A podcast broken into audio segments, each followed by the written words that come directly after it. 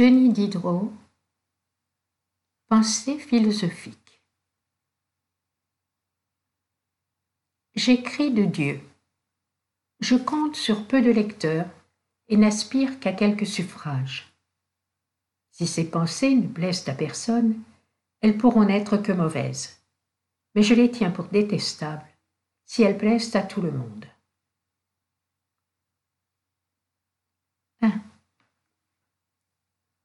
On déclame sans fin contre les passions, on leur impute toutes les peines de l'homme, et l'on oublie qu'elles sont aussi la source de tous ses plaisirs.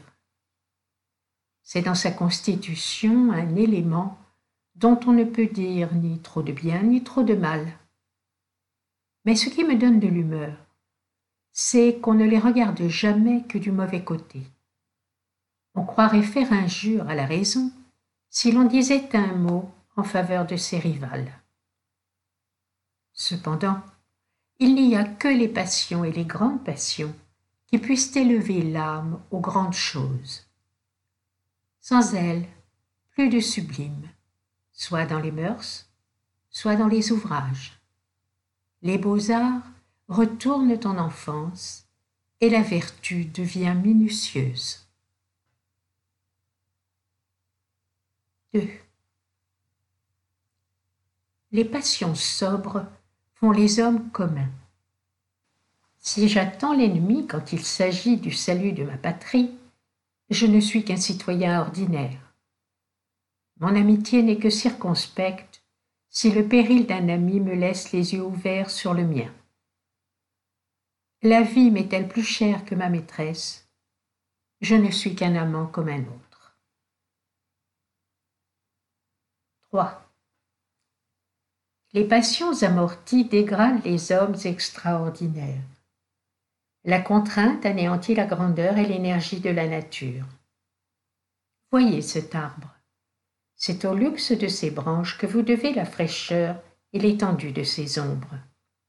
Vous en jouirez jusqu'à ce que l'hiver vienne le dépouiller de sa chevelure. Plus d'excellence en poésie, en peinture, en musique, lorsque la superstition aura fait sur le tempérament l'ouvrage de la vieillesse. 4. Ce serait donc un bonheur, me dira-t-on, d'avoir les passions fortes. Oui, sans doute, si toutes sont à l'unisson. Établissez entre elles une juste harmonie et n'en appréhendez point de désordre. Si l'espérance est balancée par la crainte, le point d'honneur par l'amour de la vie, le penchant au plaisir par l'intérêt de la santé, vous ne verrez ni libertin, ni téméraire, ni lâche. 5. C'est le comble de la folie que de se proposer la ruine des passions. Le beau projet que celui d'un dévot qui se tourmente comme un forcené pour ne rien désirer, ne rien aimer, ne rien sentir, et qui finirait par devenir un vrai monstre s'il réussissait. 6. Ce qui fait l'objet de mon estime dans un homme pourrait-il être l'objet de mes mépris dans un autre? Non, sans doute. Le vrai, indépendant de mes caprices, doit être la règle de mes jugements. Et je ne ferai point un crime à celui-ci de ce que j'admirerais dans celui-là comme une vertu. Croirais-je qu'il était réservé à quelques-uns de pratiquer des actes de perfection, que la nature et la religion doivent ordonner indifféremment à tous Encore moins, car d'où leur viendrait ce privilège exclusif? Si Pacôme a bien fait de rompre avec le genre humain pour s'enterrer dans une solitude, il ne m'est pas défendu de l'imiter. En l'imitant, je serais tout aussi vertueux que lui. Et je ne devine pas pourquoi cent autres n'aurait pas le même droit que moi. Cependant, il ferait pour voir une province entière effrayés des dangers de la société, se dispersaient dans les forêts. Ses habitants vivent en bêtes farouches pour se sanctifier. Mille colonnes élevées sur les ruines de toutes affections sociales. Un nouveau peuple de stylites se dépouiller par religion des sentiments de la nature, cesser d'être homme, et faire les statuts pour être vrai chrétien. 7. Quelle voix, quel cri, quel gémissement? Qui a renfermé dans ses cachots tous ces cadavres plaintifs? Quels crimes ont commis tous ces malheureux? Les uns se frappent la poitrine avec des cailloux, d'autres se déchirent le corps avec des ongles de fer. Tous sont les regrets, la douleur et la mort dans les yeux. Qui les condamne à ces tourments? Le Dieu qu'ils ont offensé. Quel est donc ce Dieu? Un Dieu plein de bonté. Un Dieu plein de bonté trouverait-il du plaisir à se baigner dans les larmes? Les frayeurs ne feraient-elles pas injure à sa clémence? Si des criminels avaient à calmer les fureurs d'un tyran, que ferait-il de plus? 8. Il y a des gens dont il ne faut pas dire qu'ils craignent Dieu, mais bien qu'ils en ont peur. 9. Sur le portrait qu'on me fait de l'être suprême, sur son penchant à la colère, sur la rigueur de ses vengeances, sur certaines comparaisons qui nous expriment en nombre le rapport de ceux qui laissent périr à ceux à qui il daigne tendre la main, l'âme la plus droite serait tentée de souhaiter qu'il n'existât pas. L'on serait assez tranquille en ce monde si l'on était assez bien assuré que l'on n'a rien à craindre dans l'autre.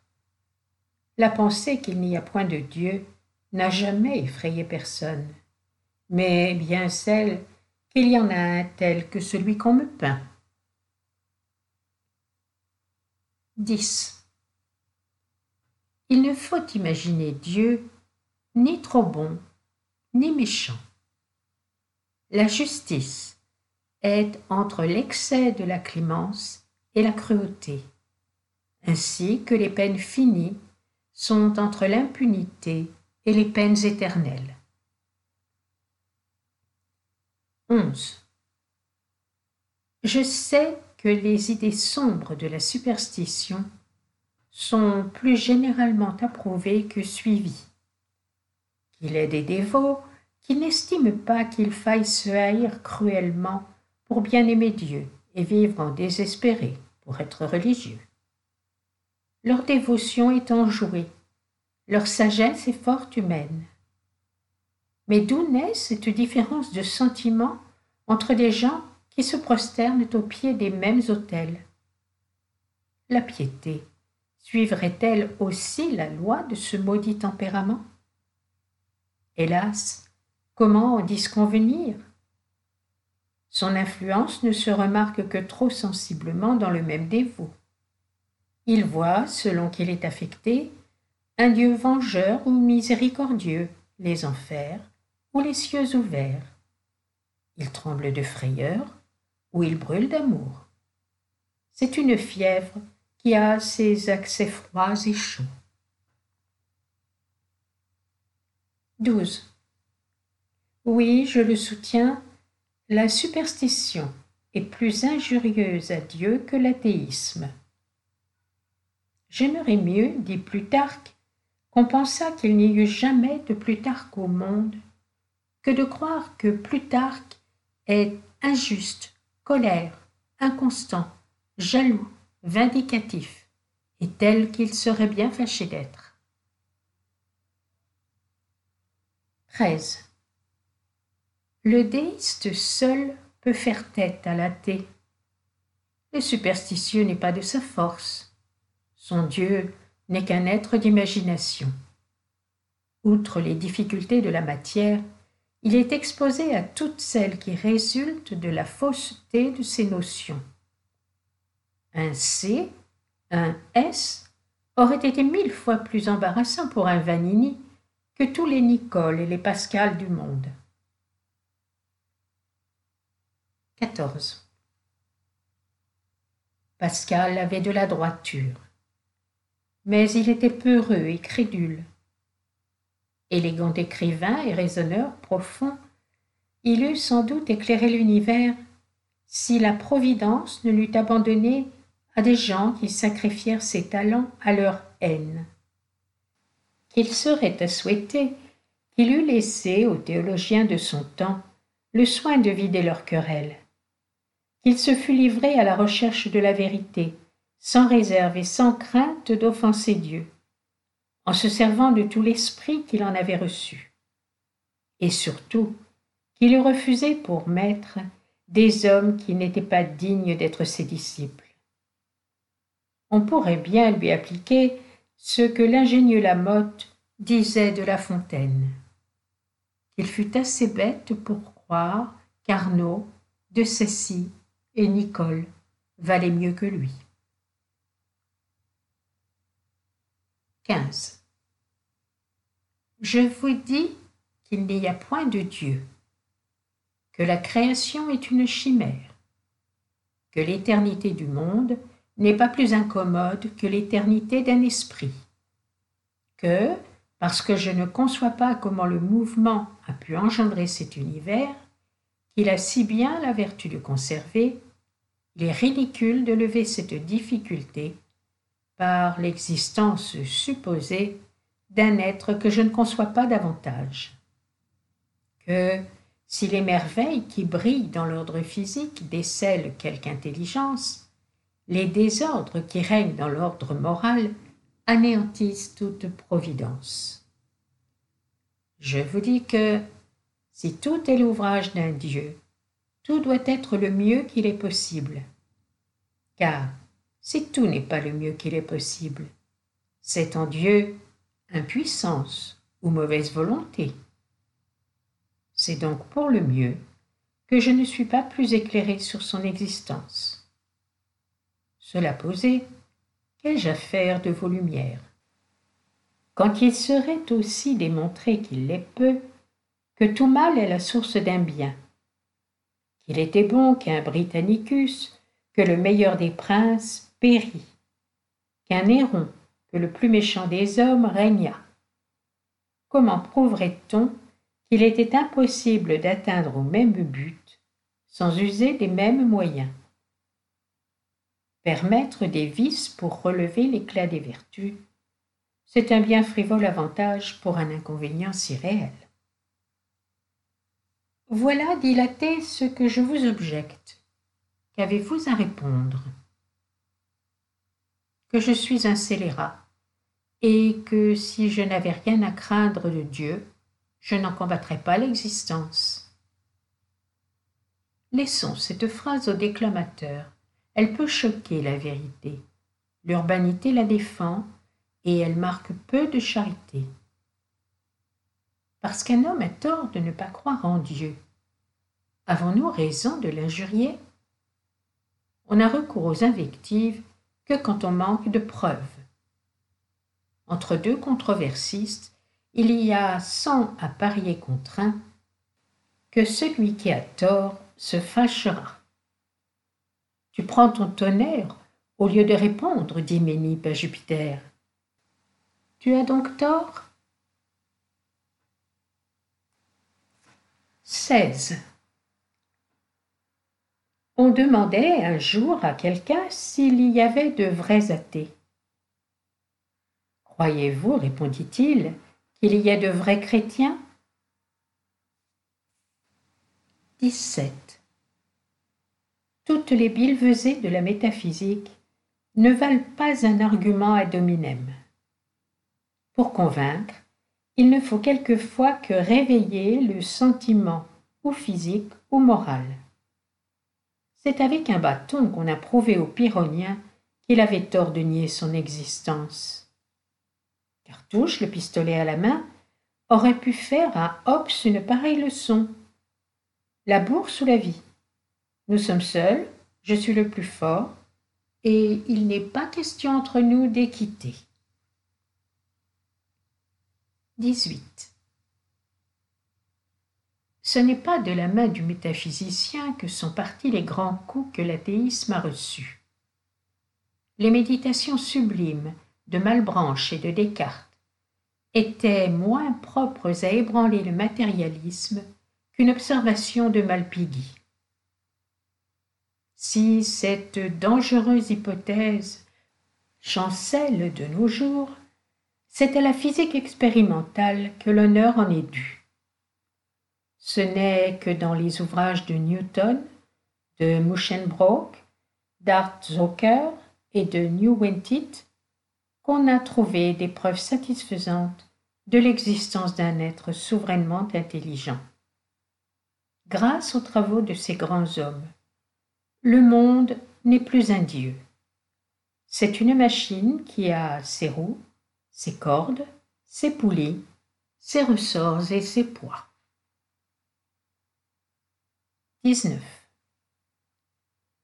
Les subtilités de l'ontologie ont fait tout au plus des sceptiques. C'est à la connaissance de la nature qu'il était réservé de faire de vrais déistes. La seule découverte des germes a dissipé une des plus puissantes objections de l'athéisme. Que le mouvement soit essentiel ou accidentel à la matière, je suis maintenant convaincu que ces effets se terminent à des développements. Toutes les observations concourent à me démontrer que la putréfaction seule ne produit rien d'organisé. Je puis admettre que le mécanisme de l'insecte le plus vil n'est pas moins merveilleux que celui de l'homme. Et je ne crains pas qu'on en infère qu'une agitation intestine des molécules étant capable de donner l'un, il est vraisemblable qu'elle a donné l'autre. Si un athée avait avancé il y a deux cents ans, qu'on verrait peut-être un jour des hommes sortir tout formés des entrailles de la terre, comme on voit éclore une foule d'insectes d'une masse de chair échauffée, je voudrais bien savoir ce qu'un métaphysicien aurait eu à lui répondre.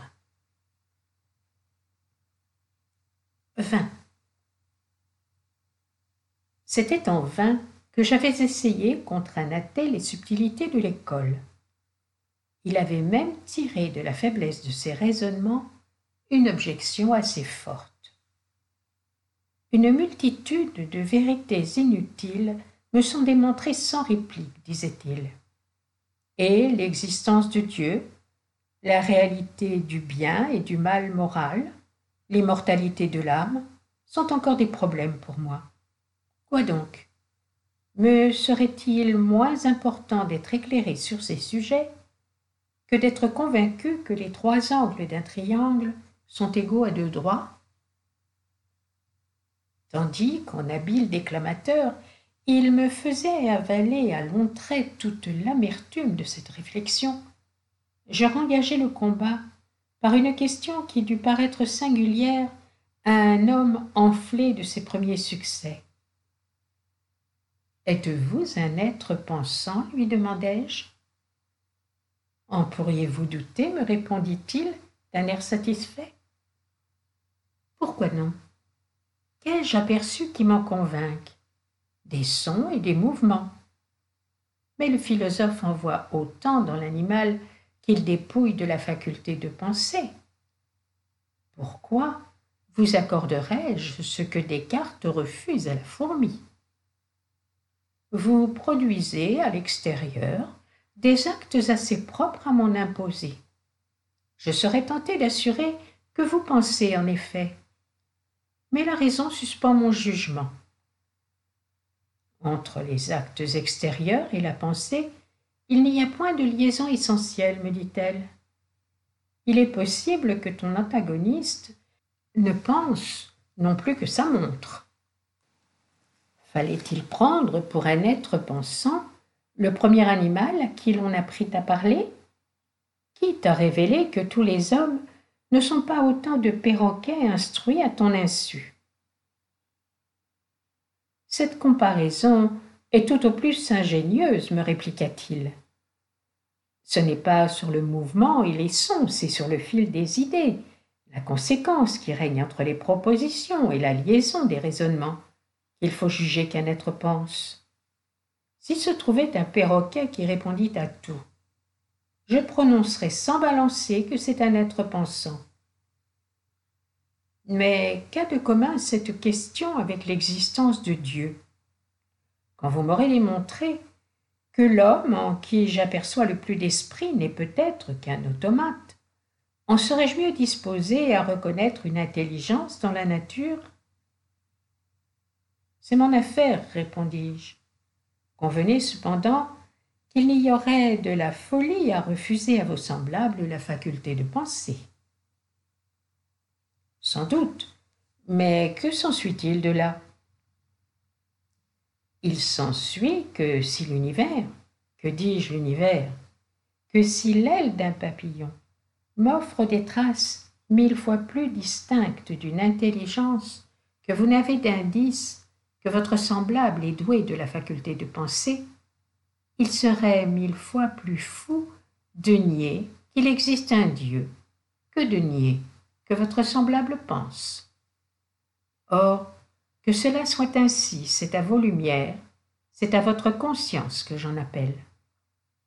Avez-vous jamais remarqué dans les raisonnements les actions et la conduite de quelque homme que ce soit plus d'intelligence, d'ordre, de sagacité, de conséquence que dans le mécanisme d'un insecte. La divinité n'est-elle pas aussi clairement empreinte dans l'œil d'un ciron que la faculté de penser dans les ouvrages du grand Newton? Quoi? Le monde formé prouve moins une intelligence que le monde expliqué? Quelle assertion Mais, répliquez-vous, j'admets la faculté de penser dans un autre d'autant plus volontiers que je pense moi-même. Voilà, j'entends d'accord, une présomption que je n'ai point. Mais n'en suis-je pas dédommagé par la supériorité de mes preuves sur les vôtres?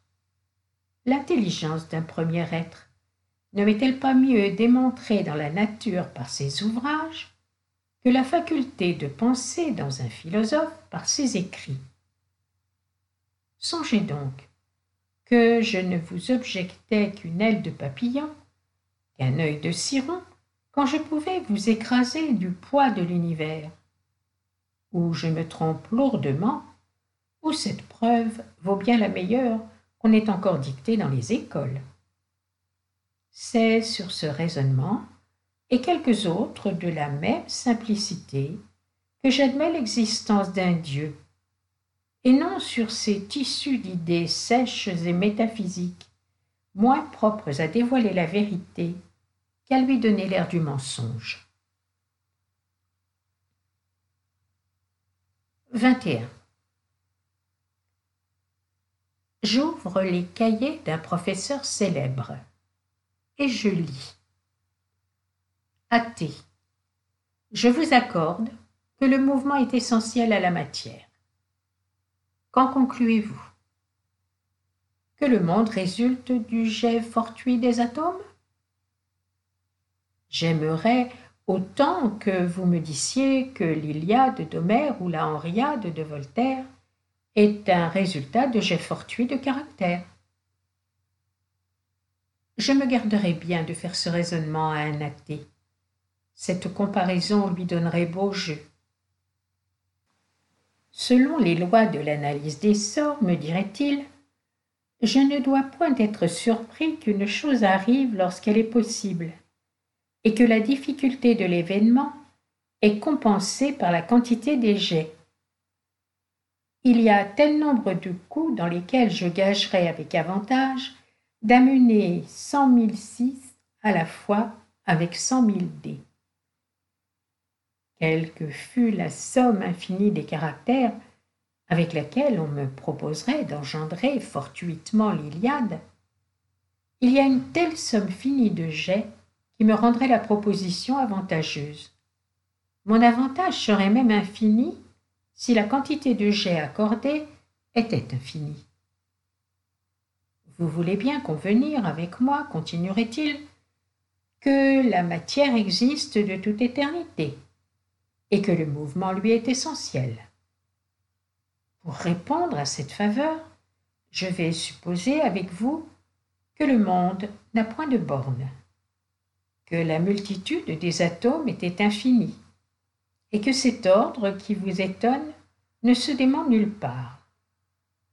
Or, de ces aveux réciproques, il ne s'ensuit autre chose, sinon que la possibilité d'engendrer fortuitement l'univers est très petite, mais que la quantité des jets est infinie, c'est-à-dire que la difficulté de l'événement est plus que suffisamment compensée par la multitude des jets. Donc, si quelque chose doit répugner à la raison, c'est la supposition que la matière s'est en mue de toute éternité, et qui ayant peut-être dans la somme infinie des combinaisons possibles un nombre infini d'arrangements admirables, il ne se soit rencontré aucun de ces arrangements admirables dans la multitude infinie de ceux qu'elle a pris successivement. Donc, l'esprit doit être plus étonné de la durée hypothétique du chaos que de la naissance réelle de l'univers. 22. Je distingue les athées en trois classes. Il y en a quelques-uns qui vous disent nettement qu'il n'y a point de Dieu et qui le pensent. Ce sont les vrais athées. Un assez grand nombre qui ne savent qu'en penser et qui déciderait volontiers la question à croix ou pile. Ce sont les athées sceptiques. Beaucoup plus, qui voudraient qu'il n'y en eût point, qui font semblant d'en être persuadés, qui vivent comme s'ils l'étaient. Ce sont les fanfarons du parti. Je déteste les fanfarons. Ils sont faux. Je plains les vrais athées toute consolation me semble morte pour eux. Et je prie Dieu pour les sceptiques. Il manque de lumière. 23. Le déiste assure l'existence d'un Dieu, l'immortalité de l'âme et ses suites. Le sceptique n'est point décidé sur ces articles l'athée les nie. Le sceptique a donc, pour être vertueux, un motif de plus que l'athée, et quelques raisons de moins que le déiste. Sans la crainte du législateur, la pente du tempérament et la connaissance des avantages actuels de la vertu, la probité de l'athée manquerait de fondement, et celle du sceptique serait fondée sur un peut-être. 24. Le scepticisme ne convient pas à tout le monde. Il suppose un examen profond et désintéressé. Celui qui doute parce qu'il ne connaît pas les raisons de crédibilité n'est qu'un ignorant. Le vrai sceptique a compté et pesé les raisons. Mais ce n'est pas une petite affaire que de peser les raisonnements. Qui de nous en connaît exactement la valeur? Qu'on apporte sans preuve de la même vérité. Aucune ne manquera de partisan. Chaque esprit a son télescope. C'est un colosse à mes yeux que cette objection qui disparaît au vôtre. Vous trouvez légère une raison qui m'écrase.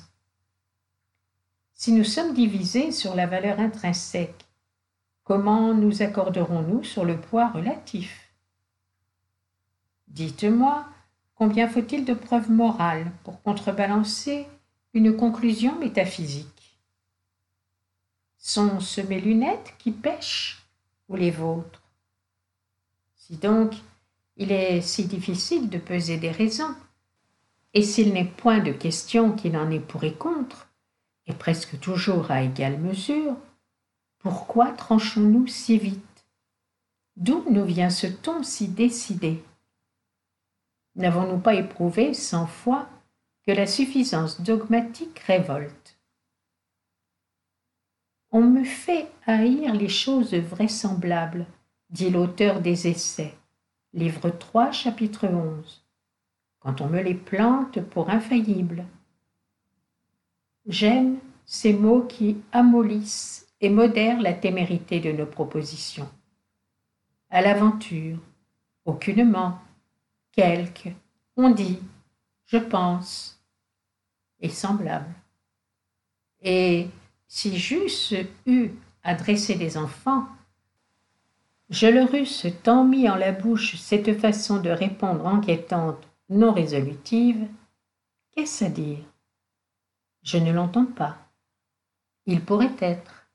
Est-il vrai qu'ils eussent plutôt gardé la forme d'apprentis à soixante ans que de représenter les docteurs à dix ans comme ils font.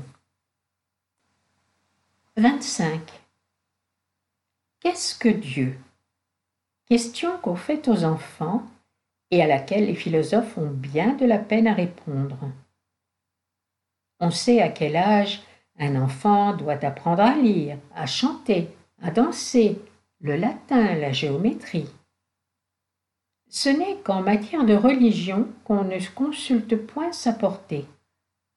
À peine entend-il qu'on lui demande Qu'est-ce que Dieu?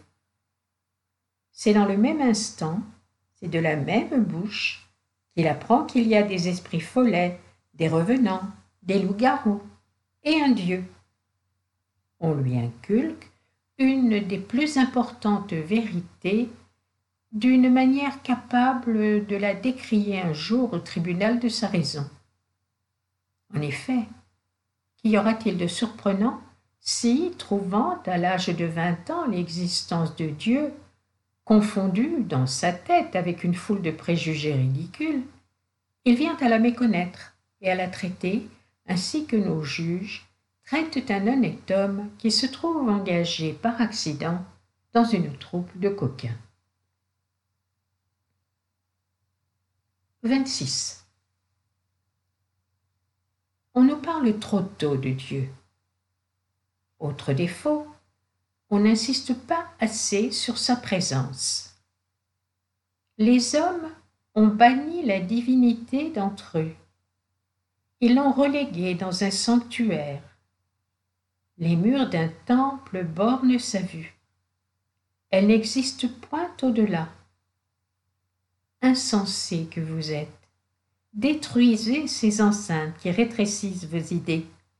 Élargissez Dieu. Voyez-le partout où il est, ou dites qu'il n'est point. Si j'avais un enfant adressé, moi, je lui ferais de la divinité une compagnie si réelle qu'il lui en coûterait peut-être moins pour devenir athée que pour s'en distraire. Au lieu de lui citer l'exemple d'un autre homme qu'il connaît quelquefois pour plus méchant que lui, je lui dirais brusquement Dieu t'entend et tu mens. Les jeunes gens veulent être pris par les sens. Je multiplierai donc autour de lui les signes indicatifs de la présence divine. S'il se faisait, par exemple, un cercle chez moi, j'y marquerais une place à Dieu. Et j'accoutumerais mon élève à dire Nous étions quatre. Dieu, mon ami, mon gouverneur et moi. 27. L'ignorance et l'incuriosité sont deux oreillers fort doux, mais pour les trouver tels, il faut avoir la tête aussi bien faite que Montaigne. 28. Les esprits bouillants, les imaginations ardentes ne s'accommodent pas de l'indolence du sceptique. Ils aiment mieux hasarder un choix que de n'en faire aucun, se tromper que de vivre incertain. Soit qu'ils se méfient de leurs bras, soit qu'ils craignent la profondeur des eaux, on les voit toujours suspendus à des branches dont ils sentent toute la faiblesse, et auxquelles ils aiment mieux demeurer accrochés que de s'abandonner au torrent. Ils assurent tout, bien qu'ils n'aient rien soigneusement examiné. Ils ne doutent de rien parce qu'ils n'en ont ni la patience ni le courage.